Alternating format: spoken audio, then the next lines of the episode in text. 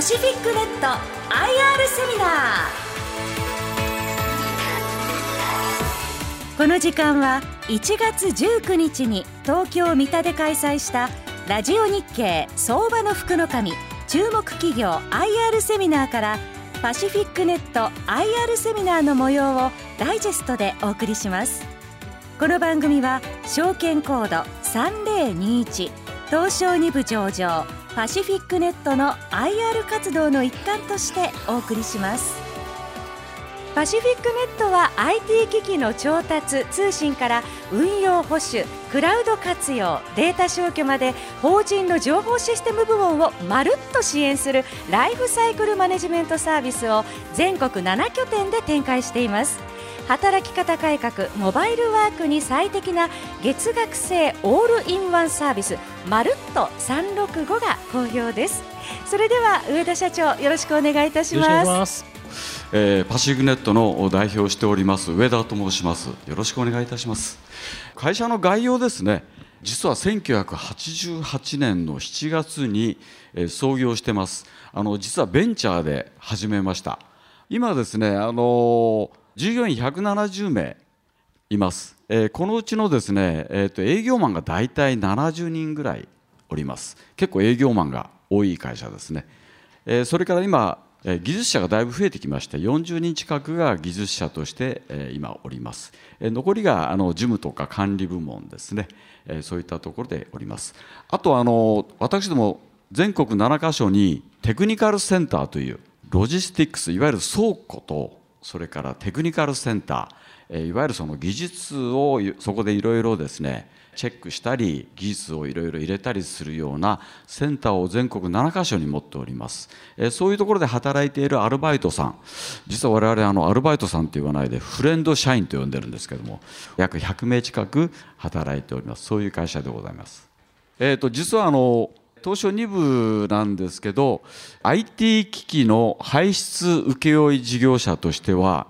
唯一の上場会社です。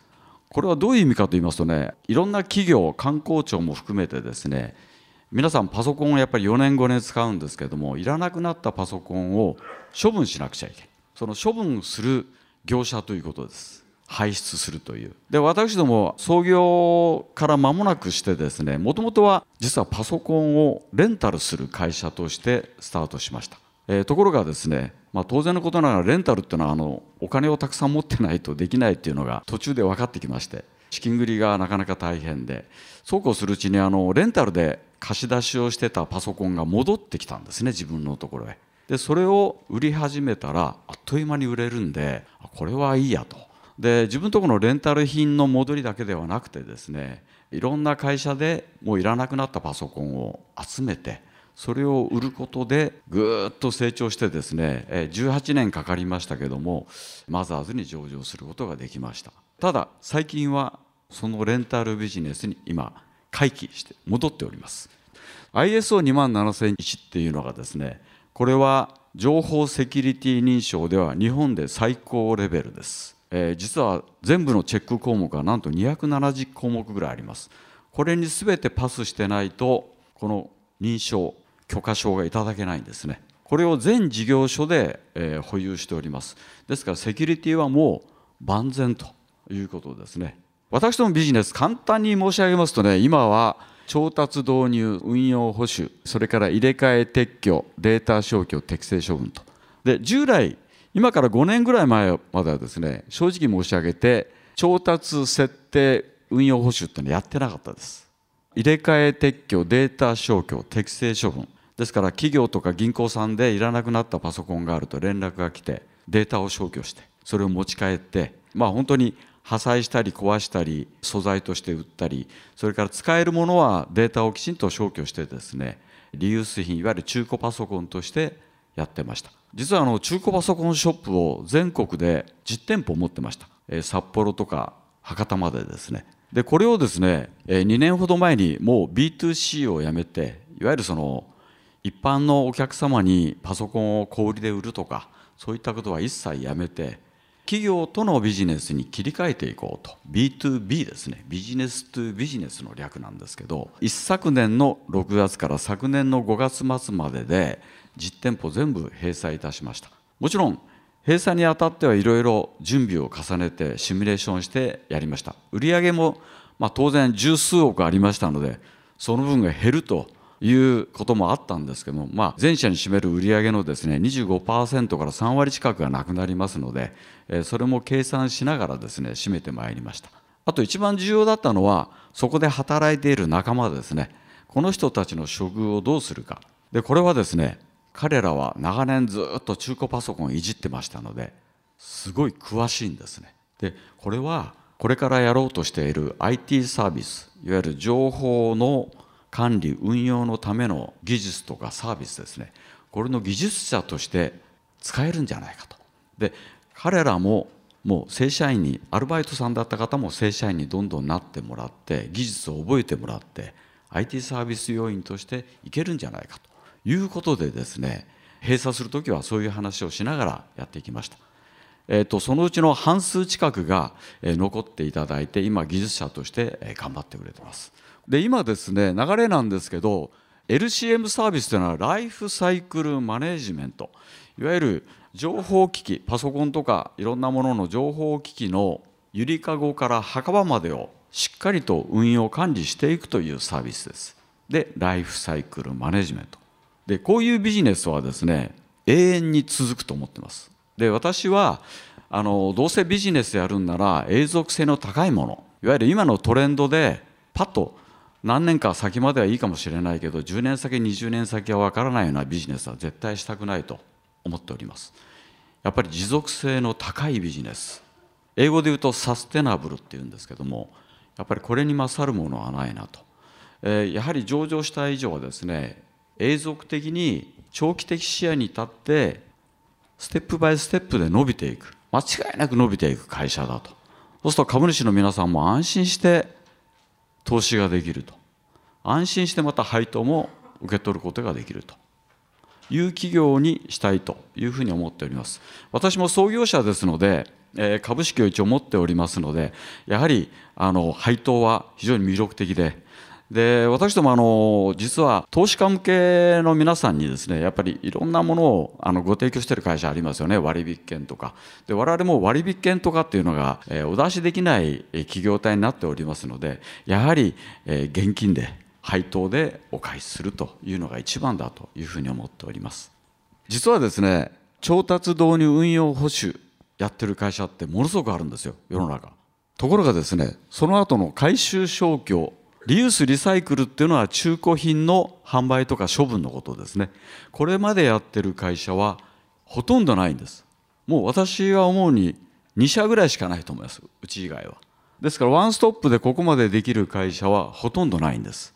もちろんあの回収消去リユースリサイクルやってる廃棄業者の方々は何百社もあります。国内には。ただ一貫してここまでやっているエコシステムですね。これ無駄がないんですよ。最後の最後まで面倒見させていただいて無駄がない。こういうエコシステムでやってる会社は当社だけでございます。これはもう胸を張って言えると思います、えー、それではちょっとあの2019年の5月期のですね、えー、中間ですね。第2四半期の、えー、連結業績をちょっとご説明したいと思います。フローからストックへ。分かりやすく言いますとフローっていうのは販売ですね。毎月毎月ゼロから売り上げが始まってあの売り上げが立つという。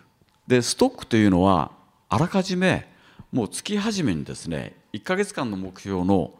70%から80%売り上げがもうできちゃってるんですね実は。もうすでに延長とかいろいろありますのでレンタルとか IT サービスはずっと積み重なっていってますので実は月始めに75%ぐらい平均してですね売り上げがあるんですよ。ですからその月の目標を達成するのは非常に簡単です。これがフローですとゼロから毎月始まります。毎月ゼロから売り上げを上げていかなくちゃいけない。非常に不安定です。でそういうフローをやめてストックへ方向転換していこうじゃないかと。あの経営者にとっても非常にストレスが少ないビジネスですね。ストックが積もれば積もるほどですね。で私ども今パソコンを5万台ぐらいいろんな企業に約今800社ぐらいに貸し出しをしてますけども、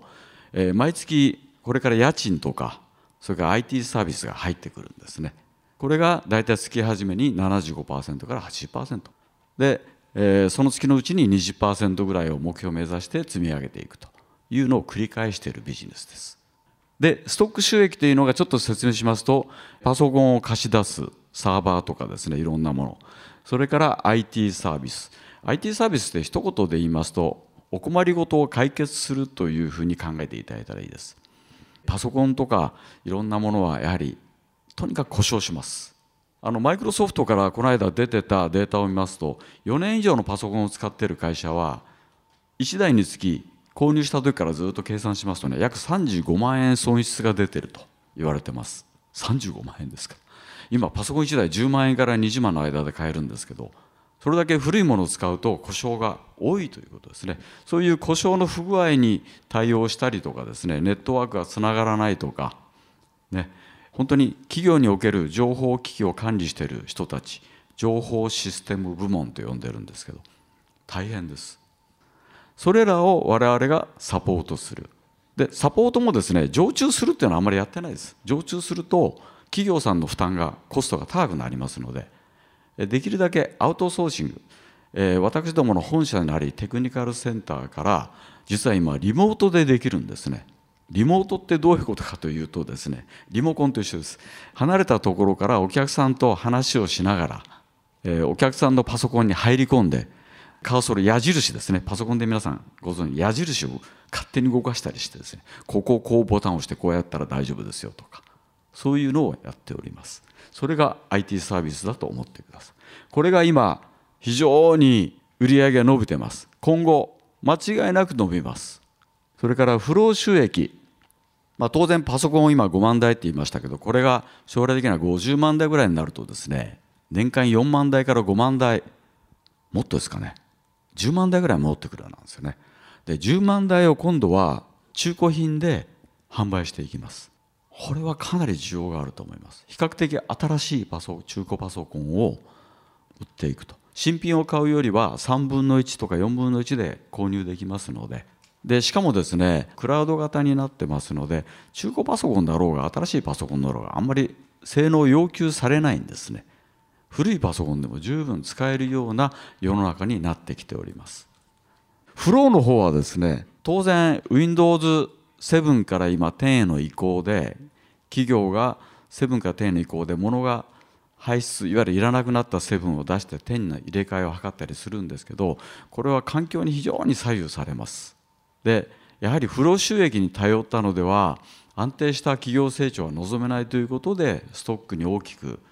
舵を切ってきたんですね。で今回は前期に比べて減収です。これはあのお店を10店舗も閉じましたのでまあ減収は仕方がないのかなというふうに思っております。ただまだまだそのストックの売り上げが足りません。これをあと数年でしっかりと伸ばしていってですね逆転させていきたいというふうに考えております。えー、と売上の方はですね前期に比べまして約10%ほど減りました。しかしながら営業利益はですね82%増えたということですね。やっぱりあのお店実店舗持ってますと見えないコストがものすごくかかります。で今もう店舗で小売をやる時代ではないと思ってます。今中古品は特にメルカリさんとかですねいろんな企業が出てきてどんどん侵食されてます。あとアマゾンさんとかですね。もう店舗で小売やってるとあっという間に破壊されてしまいます。で店舗を閉じて B2B で、えー、やはり生きていこうということでですね、まあ、その分利益がドーンと出始めたというところでございます。はい、一応通期の連結業績予想。これについてはですねちょっと売上については41億にちょっと下方修正しました。無理な数字は絶対に僕は嫌いでして昔から。絶対にできるという数字をですね出しております。それから営業利益は、えー、経常利益。これそれから純利益も変えておりません。これも無理のない数字で出しております。ボーンとですね大きい数字を出して後でごめんなさいっていうのが僕はあの絶対嫌なんで、えそれはやらない主義で来ております。はいそれでは中期経営計画ですね。これはあのシフト2021というあのシフトする転換していくという意味があります。事業構造を大きくですね小売業からサービス業へ転換していく。しかも小売で毎月ゼロから売り上げをスタートしていったのがですね黙ってても月始めには80%近い売り上げが立ってるビジネス。これに大きく転換していきたいというそういう計画でございます。それからですね私どもの中期経営計画を支える一番大きな環境は働き方改革なんですね。で働き方改革って今いろんなところでやってますけどもいつでもどこでも働けると。で実はこれはあの今からですね8年ほど前に、えー、東日本大震災がありました。この時にですね、えー、マイクロソフトはいち早くやはり地方の支店とかマイクロソフト全国にありますので、えー、仕事がなかなか立ち行かない。ただマイクロソフトとしてはいろんな企業に Windows の実は普及率って企業においては98%なんですよ。98%の企業が Windows 使ってますので休むわけにいかないんですよね。で自宅で仕事していいよと。やっぱり外資系なんでそこは。多種多様な人種が集まってですねダイバーシティでやってる会社ですからもうアメリカではすでにやってたんですね。自宅勤務とか。自宅勤務していいよと。で今も今は日本もそうですね。とにかく労働人口が足りない。人手不足。特に女性は出産とかお子さんを育てるとかいろいろあります。でもこれ家庭で働くことは十分可能なんですよね。そういったことを考慮してですねやっぱり働き方改革を政府が推進していると。でその大きな波が今来てます。これはなかなかない波です。なんと年率平均で7.9%これから成長すると。こんなに成長する市場はですね日本国内ざっと見渡してもないです。言い切ってもいいです。年7.9%日本が昔高度成長時代にこのくらいの成長率ありましたけどもありえないです。で IT サービスビジネス分野がなんと19.8%ですね。で私どもここに乗っかる予定です。20%近く伸びる市場もまずないです。でこの大きな波にとにかく全社を挙げてしっかり乗っていくと。いうのが今の目標でございます。で先ほどから申し上げたように IT の人材不足はもうとにかく深刻化の一途をたどっております。2015年には17万人足りなかったのが、えー、2020年の東京オリンピックの時約30万人も足りない。2030年には58万人足らないという予測です。ただこれだけ IT 人材が足りなくてもそのお困りごとを解決する商品をうちは実は発売しました。で現在ですね企業では IT 管理をする人がとにかくいないんですね。これはあの中堅100名以上の会社を大体550社からアンケート調査をしております。1人しかいない会社 29.9%100 名以上の会社でこのくらいしかいない。それから担当いない。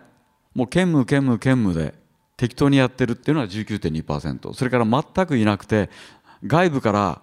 駐在してもらって駐在すると月100万円ぐらい払わなきゃいけないんですよね。常駐してもらうと。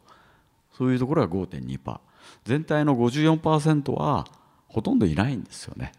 でこの中でも1名しかいない。一人上司一人情報システム部員と呼んでるんですけどね。一人上司での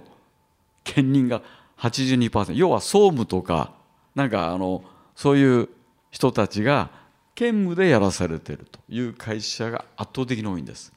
ただこういうことをやってるとどういうことが起こるかというとこれからどんどんどんどんデジタル化が進んで IoT とかこれね対応できなくなるんですね企業は。世の中の大きな流れに乗り遅れてしまう。デジタルトランスフォーメーションという呼んでるんですけど要はデジタルでしっかりと企業は武装していかないと大きな波に乗り遅れてしまうという意味なんですけどで私どもこのような市場動向でですね、えー、当社が今やってます LCM サービス。これをできるだけ企業に広めることによって先ほどの IT 人材不足を解消していこうじゃないかというふうに考えております。で中期経営計画の基本方針なんですけども、えーまあ、ストック中心にさっきから申し上げてますけどパソコンとサービスを一緒に貸し出しをする。あのパソコンだけ貸し出しするんだと本当に単なるレンタルですよね。あとリースとかと変わらないんですけども運用保守それから故障時の対応とかこういったものをまるっとひっくるめてやってるのが私どものストックでございます。これをさらに伸ばしていきたい。それによって LCM サービス事業がもっともっと伸びるだろうと。それから M&A による成長のスピードアップ。これも図っていきたいと思っております。それが今東証2部におりますのでできるだけ早く東証1部へのステップアップを図っていきたいと考えております。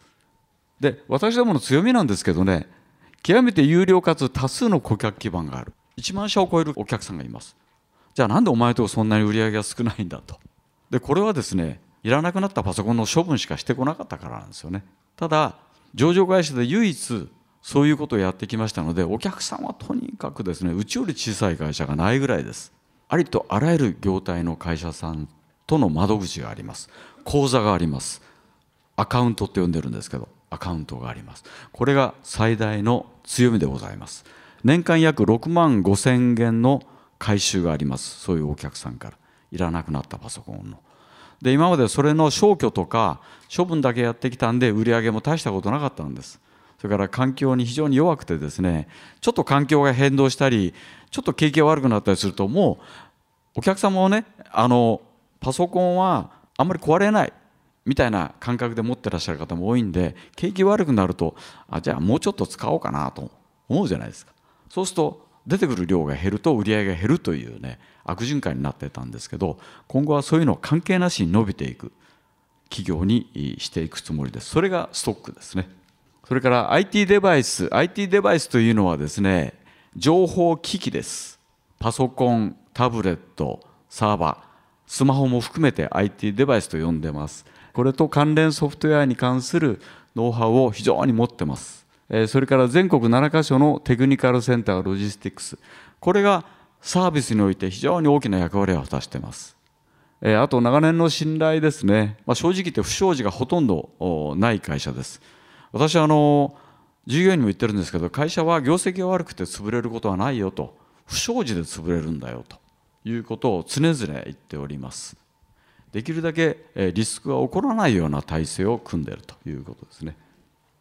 で、え、係数計画では55億で、えー、あと3年後ですけども、えー、5億3億3000を目指しているということでございます、えー、それではあの私どものストックビジネスの根幹となるまるっと365これについてちょっとご説明をしたいと思います。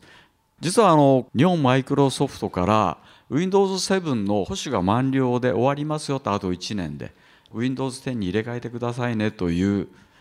プレスが発表されました、えー、その時に合わせてですね、えー、私どもも含めてまあそうそうたる大手さんなんですけどえー、オリックスレンテックさんとか大塚商会さん横川レンタリースさんそれからメーカーさんも富士通さんバイオさん。そうそうたる会社の中にポツンとですねあの小粒の会社が入ってる。これがうちでございます。でうちが何で入れたのかといいますとやはり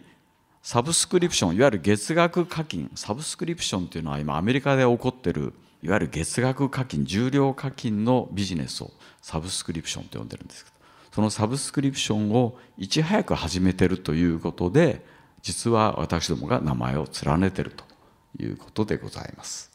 サブスクリプションっていろんな月額課金があるんですけど私どもはデバイスアザサービスデバイスさっき言ったようにあのパソコンとかタブレットのことですね。それとサービスを一緒くたにしてサービスとして提供する。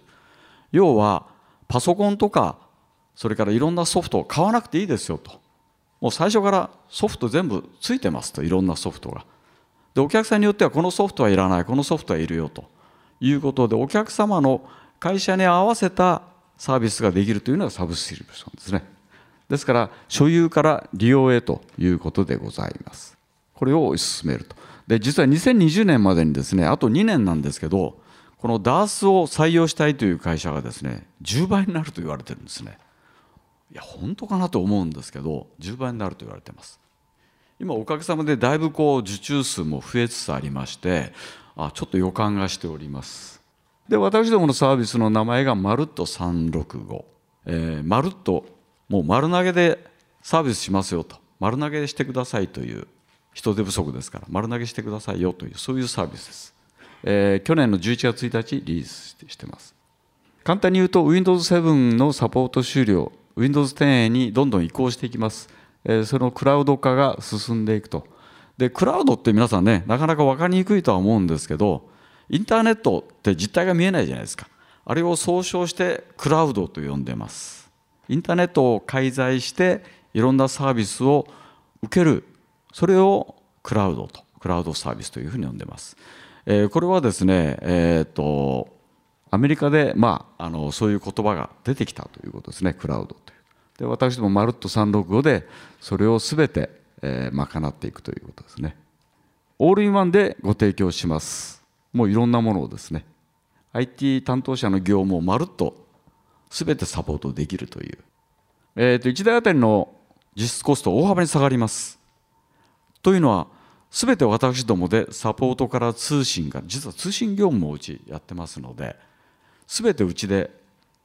パッケージでご用意してますので一社に頼んだ方が安上がりになるんですよね。今あの企業は全部個別にバラバラに発注してるんで高いものについてるんですけど一つにまとめて私どもが一つの窓口でやると4割ぐらい安くなると。配当政策でございますけども、えー、一応21円というのを予想で出しております。配当はできるだけですねえステップバイステップで上げていきたいなと考えております。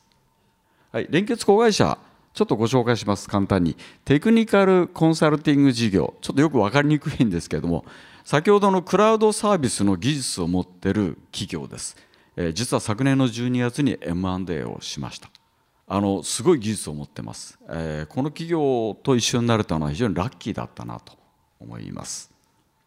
えー、それからケンネット。これはあのコミュニケーションデバイス事業イヤホンガイドというのをですね皆さん海外に行かれたりした時に JTB さんとか旅行で例えばトレビの泉とかイタリアのですね行った時にもううるさくて聞こえないんですよね。ところがイヤホンガイドつけてるとよく分かると説明が。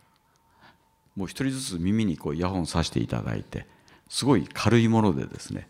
負担にならないものなんですけどあと迷子防止にもなるということです、まあ、こういういろんなところで使われております。はい、最近ではあの自動翻訳機を介在していろいろあのガイダンスするとかですね。こういったものも。これはあの日本語でしゃべると聞いてる人たちは全部英語になるというですね。ですから20人ぐらい海外から来た方を浅草の浅草寺とかでこう説明するときに使ったりとかですね。これを今後伸ばしていきたいと思っております、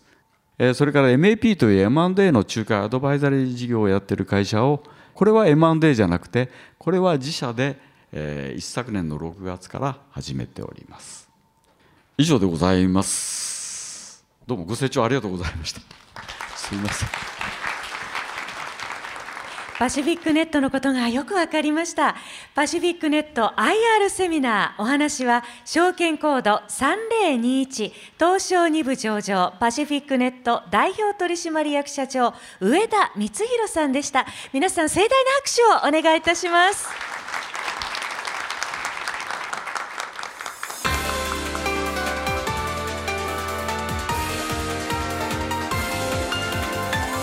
シフィックネット IR セミナーこの番組は証券コード3021東証2部上場パシフィックネットの IR 活動の一環としてお送りしました。